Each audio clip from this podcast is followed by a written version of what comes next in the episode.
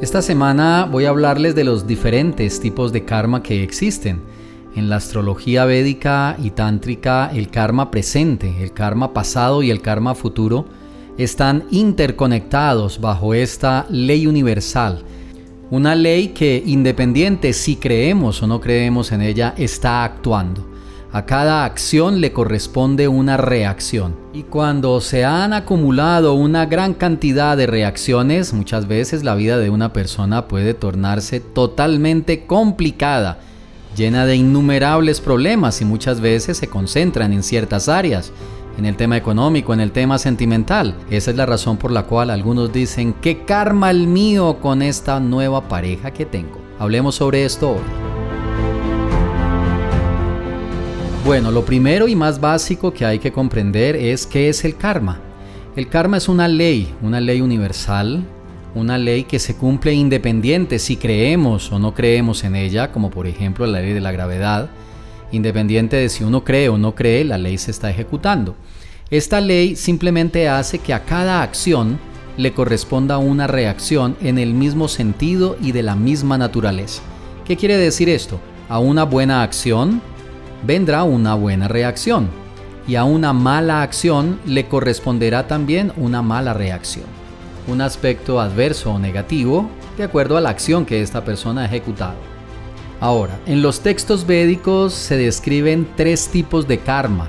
El primero de ellos se llama Sanshit Karma, o también conocido como karma pasado. Hay otro karma que se llama Prarabdha Karma, que es el karma presente que la persona está viviendo actualmente. Y existe otro karma que se llama Agami Karma, que es el que está por venir, el karma futuro. Más adelante les hablaré sobre los tres tipos de estado del karma. Estos tres que les acabo de mencionar son los tipos de karma. El karma pasado, el karma presente y el karma futuro. Pero ese karma tiene un estado, tiene tres estados también los cuales los estaré explicando en los próximos Astropodcasts. Entonces, mucha atención, el karma pasado es el karma que se ha acumulado en nuestra vida por nuestras acciones, por nuestras decisiones previas. Este karma está influenciado por nuestra manera de ser, nuestra manera de pensar, nuestro temperamento, Inclusive en el lenguaje de la astrología podríamos describirlo desde la posición de Marte, del Sol, las ambiciones, los deseos, la manera de reaccionar frente a ciertas situaciones. Cada una de esas respuestas, cada una de esas acciones previas que hemos llevado a cabo, generan que a través de la ley del karma esté una reacción acumulándose permanentemente. Y si esas reacciones se han acumulado en una gran cantidad, pues solo llegará el momento en el que pasemos al siguiente karma, que es el prarabdha karma, el karma presente, para que comience a manifestarse. Inclusive a mí en consulta me preguntan, venga, pero ¿por qué me está pasando esto en mi vida? Yo no merezco esto. Es más, una de las situaciones más complicadas para uno entender es que la ley del karma no tiene ningún sentimiento, no tiene ningún reparo en que cuando llegue el momento la reacción va a llegar a nuestra vida. Y muchas veces no aceptamos de que ese Sanshit Karma, ese karma pasado que se ha ido acumulando, luego se manifieste en el presente como Prarabdha Karma o el karma en este momento de nuestra vida, porque no recordamos las acciones, las malas decisiones que tuvimos en el pasado. Esa es una de las tantas razones por las cuales los místicos, los sadhus que yo he visitado en mis viajes a la India reiteran permanentemente de que debemos de ser muy cuidadosos con las acciones, con la manera en la que actuamos, debido a que la ley del karma va a generar una compensación en nuestra vida.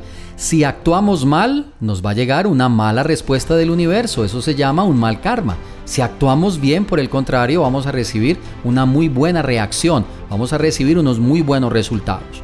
Entonces este karma sanchit está íntimamente unido al prarabdha karma, Nuestras acciones del pasado se acumulan y en el presente inmediatamente se manifiestan. Ahora, ¿cómo entender el karma futuro o conocido como agami karma? Pues el agami karma son las acciones que nosotros estamos llevando a cabo en este momento.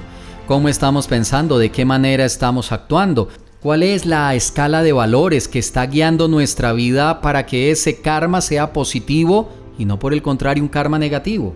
Y eso es justamente lo que marca la diferencia entre una persona que piensa antes de actuar, que comprende la importancia de respetar la ley del karma y de trabajar con esta misma ley a su favor, es decir, llevando a cabo buenas acciones para obtener buenos resultados, y no como vemos hoy en día, que desconoce mucha gente la ley del karma, viola la ley del karma permanentemente y luego, en este orden de los tipos de karma, el pasado se acumula, se manifiesta en el presente y no aprende en el presente y continúa llevando a cabo acciones y decisiones que generan un nuevo karma para que en el futuro nuevamente reciba una mala respuesta. También esto podría ser entendido como recibir por el contrario una muy buena respuesta o un muy buen karma si las acciones, si las decisiones, si las emociones, si el manejo en nuestra vida diaria de nuestras acciones, de nuestras decisiones, pues es positivo. Entonces ya sabremos que en el futuro algo muy bueno va a llegar, algo favorable por la misma ley del karma va a llegar a nuestra vida. Entonces comprender estos tres estados del karma es supremamente importante. El karma pasado, todo aquello que ya hicimos y se ha ido acumulando, el karma presente, el que estamos viviendo en este momento en nuestra vida, positivo o negativo, y finalmente un karma que está pendiente por llegar. Dependiendo de nuestras acciones y nuestras decisiones presentes, estaremos construyendo nuestra felicidad, nuestro éxito y armonía, progreso en el futuro o por el contrario, ya sabemos que tenemos una cuenta pendiente con el universo y con la ley del karma para que llegue a nuestra vida. En el siguiente Astro Podcast voy a hablarte sobre los tres estados del karma que se compararían con una semilla. Ahora recuerda que ya estamos cerca y quedan pocos cupos para la gran ceremonia el próximo domingo 6 de agosto, día en el cual tenemos una super alineación astrológica en el tiempo propicio, con el método apropiado de acuerdo a los textos védicos y en el lugar adecuado, voy a llevar a cabo la ceremonia de fuego renacer para liberarnos del karma para sanar nuestro pasado, para liberar nuestros bloqueos, para soltar nuestras cargas y de esta forma puedas conectarte con tu fuerza interior y renacer hacia una nueva etapa en tu vida. Aprovecha, quedan los últimos cupos, recuerda que son cupos limitados, puedes ingresar a mi página astroprema.com y ve a eventos. De primero en los eventos vas a encontrar esta ceremonia con todos los detalles para que puedas participar. Espero que tengas un excelente resto de día y recuerda, déjate guiar por la luz de los astros. Enseñanzas prácticas para una vida mejor en astroprema.com.